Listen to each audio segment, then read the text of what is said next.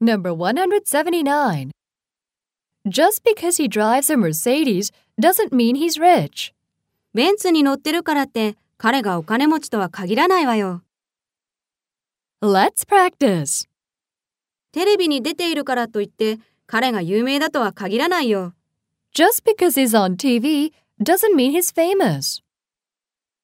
太っているからといって彼が不健康だとは言えないよ。 Just because he's plump doesn't mean he's unhealthy. たくさん本を出版したからといって彼に文章力があるとは限らないわよ。 Just because he's put out a lot of books doesn't mean he's good at writing. コンピューター関係に勤めているからといって彼が長時間労働をしているとは限らないよ。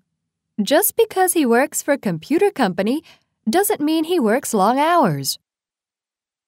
有名大学を出ているからといって彼が賢いとは限らないわよ。 Just because he graduated from a prestigious university doesn't mean he's smart. Number 180. Why would I do that?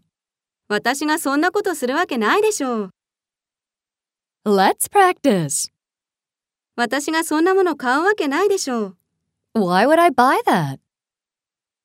私が彼にそんなこと言うわけないでしょう。 Why would I tell him that? 私がお酒に酔うわけないでしょう。 Why would I get drunk? 私が知っているわけないでしょう。 How would I know? 私が彼に惹かれるはずないでしょう。 How would I get attracted to him?